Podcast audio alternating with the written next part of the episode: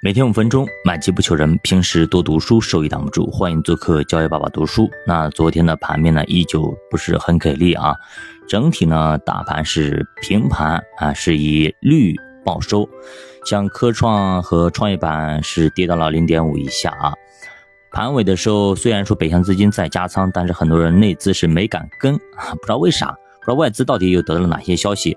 就感觉外资打牌像名牌一样的看见一样的，咱们这边好像看不见，所以很奇怪，很多消息都是从外边传进来的，里边的消息还没外边连通，所以这个蛮有意思的。而且现在整体的盘面，整体的市场的风向是跟美元高度相关，美元强，美债强，那么咱们的股市就好不了。啥时候美元不加息，啥时候美元和美债它的一个强度没那么强了，慢慢回落的时候，咱们才有望大胆往前出。不然的话，就美元这个这一一招啊，这一招。就是把我们压的是喘不过气来啊！咱们这边还好，你觉得咱们很弱吗？其实还好，很多的小国家直接被压破产都有。好，我们看一下后台一些留言吧啊，就是很多人说，哎，现在债券有点利空，那么是不是直接就卖掉、抛掉或跑掉啊？等等啊，我们再讲一下啊，经济开始复苏，资金需求增加了，那么长债利率上升，债券价格就会下降。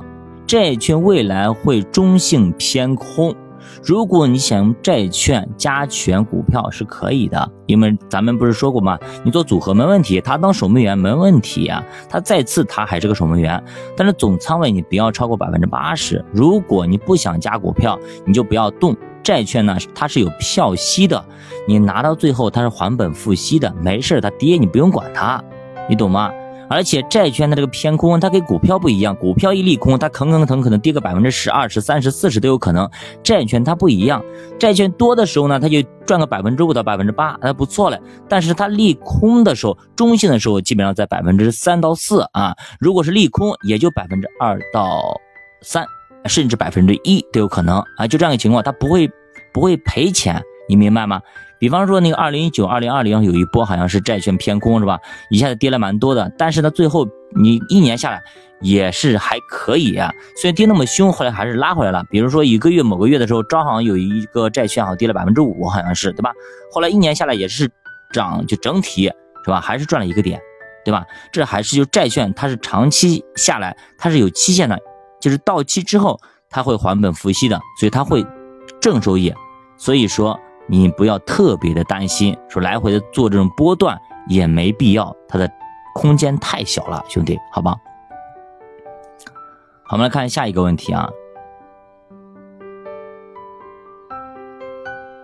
提问是：美国为啥不开动页岩油，把油价给打下来，有利通胀缓解？现在沙特那边直接人家不干了啊，直接就。啊，不生产了，减产，所以导致油价就蹭蹭蹭往上爬。那有人就说这个哥们提的挺好的啊，就是说为啥他美国不加足马力，疯狂的，就是来来来开发它的页岩油，把这个价格打下来，让自己来赚钱，而且有利于通胀缓解。其实呢，拜登啊啊，他不喜欢页岩油，拜登他喜欢啥？他喜欢新能源。只有谁啊？川老板，川建国。他喜欢页岩油，明白了吧？啊，老板不一样了啊，老板不一样了。我们看下面有有回答还蛮有意思的啊。嗯，这是太上鲁班传人，他说啊，油价打下来，他就没办法输出通胀了，他等于自杀了啊。另外一个是俊栾明啊，屁股决定脑袋，胖了要减肥，饿了喝开水。他说啊，还有就是。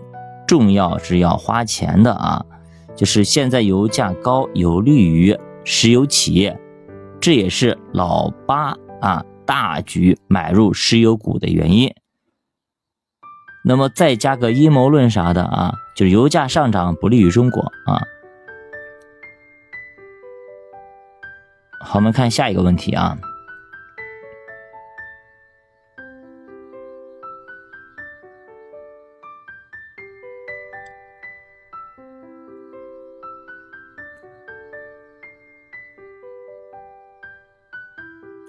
老师你好，我们市场上现在有这么多上市公司，即便出现大牛市一波流的行情，大概率涨不了一倍甚至几倍了。如果未来市场总是一波涨个百分之二三十，然后回这个百分之十到二十，偶尔一个黑天鹅一波又回到解放前，来回坐过山车，但是我们又无法分辨到底哪是顶哪是底。作为长线资金，应该除了比例偏大的时候再平衡，还有其他地方来应对吗？啊，其实我们没办法应对啊，全市场它都不涨，而且一直不涨，这就是我们做资产配置的至暗时刻。如果都不涨，你再咋平衡也不行，它就在坑底，你怎么怎么平衡也上不到坑的顶端啊，除非你风格漂移。除非你改变逻辑，改变信仰，就赌一把，赌对了，那就上天了；否则，那就一直不赚钱。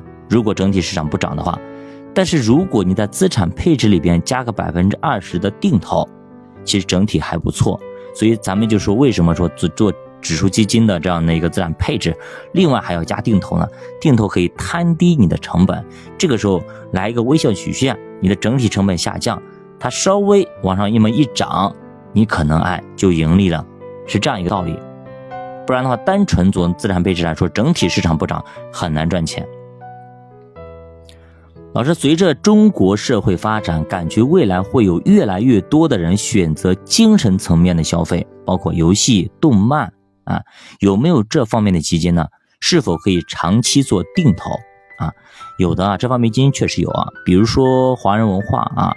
黎叔的这些基金啊，当年还投过中超呢啊，我们当时都嘲笑他疯掉了啊，确实有，你去研究一下，好不好？有需求的地方，它会就会有供应，好吧？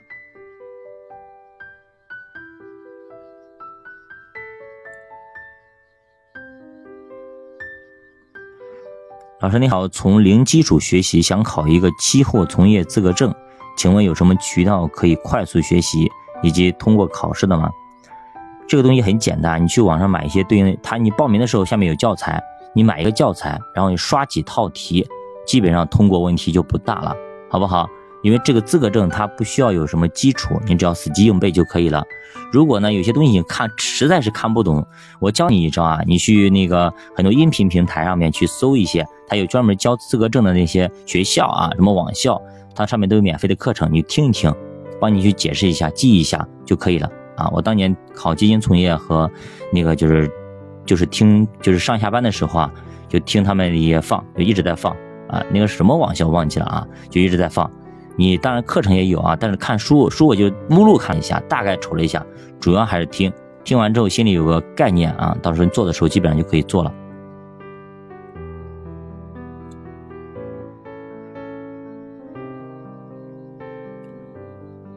老师你好，孩子读卫校的护理专业，可否有出路？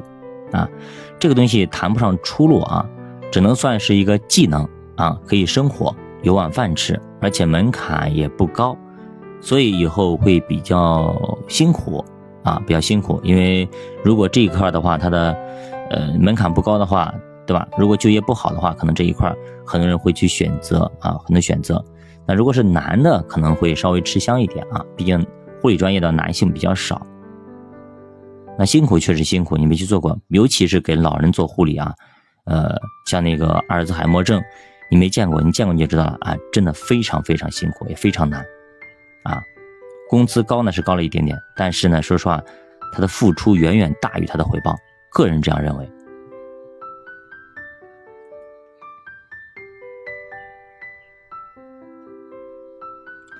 老师你好。我的组合里边，招商产业债两年半，一共盈利了十二点三七，要止盈卖出吗？这段时间一直在跌啊，这就是我一直非常喜欢一只债券，虽然他们家的管理费非常高，但是它能够帮你赚钱啊。两年半百分之十二点三七啊，你算算，基本上还可以啊，还可以啊。如果正常的话，这只。这只债券应该年化能做到百分之五到百分之六啊，最近有点回调，所以它会有点下降啊。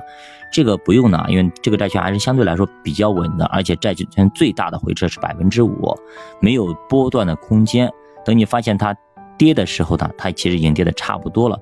当然了，你如果说很担心它再回去啊，它跌幅特别大，那当然你止盈可以的啊。你看你已经拿了两年多了，应该手续费也没了，卖出手续费没了啊，倒是可以去卖出，然后等到跌的。就最近嘛，你你关注一下，跌的差不多了啊，你再买回来也是可以的，也是可以的。那如果刚刚买了半年啊，我真的是不建议你去再去做操作了，一买一买的，一买一卖还有手续费和申购费呢，对吧？这个你要算进去，就交易成本你要算进去，好吧？